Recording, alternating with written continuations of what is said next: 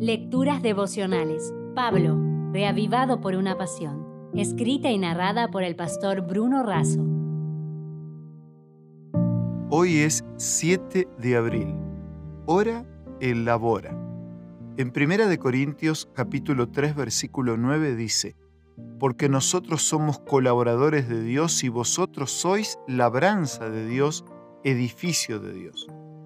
Como colaborador de Dios, Pablo presenta en este capítulo algunas enseñanzas simples y profundas.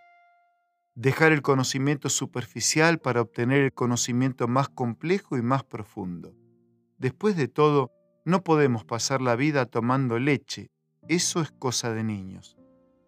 Discordar y dividir no son comportamientos de cristianos, esto es comportamiento de quien no conoce a Dios actuar como fieles colaboradores de Dios e integrando a otros en ese equipo de cooperadores.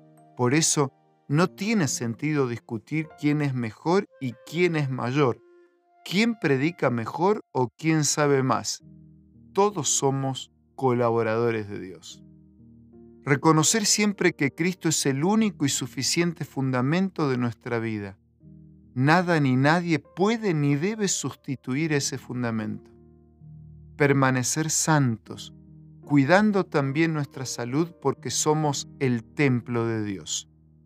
La vida verdadera se fundamenta en Cristo porque Él es el único y suficiente fundamento. Cuando comprendemos y vivimos eso, nos convertimos en colaboradores de Dios en la predicación del Evangelio.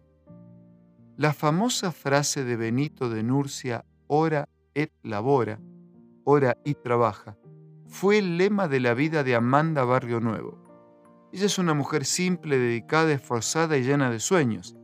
Gracias a su esfuerzo, a la ayuda de amigos y a la fortaleza espiritual, salió de un asentamiento donde vivía al lado de un cementerio y aprendió el oficio de restauradora. Así, en virtud de sus sueños y de su nuevo oficio, formó parte del equipo que restauró el famoso Teatro Colón en la ciudad de Buenos Aires, Argentina. Con alegría y brillo en sus ojos, esto declaró en la fiesta de reinauguración. Es como devolverle la vida a algo que estaba muerto. La confianza en Dios y el trabajo duro le permitieron ser parte del equipo restaurador de uno de los centros culturales más importantes del mundo que estaba deteriorado por el paso del tiempo. Nosotros también, Vivimos en un cementerio porque la paga del pecado es la muerte, pero fuimos llamados a ser colaboradores de Dios a fin de restaurar vidas. Y deseando que tu vida sea restaurada y puedas restaurar a otros, con una declaración de Mike Franzen concluyo. Tenemos el privilegio de restaurar vida en algo que estaba muerto, participar de la fiesta de reinauguración del reino de Dios y formar parte de este reino para siempre.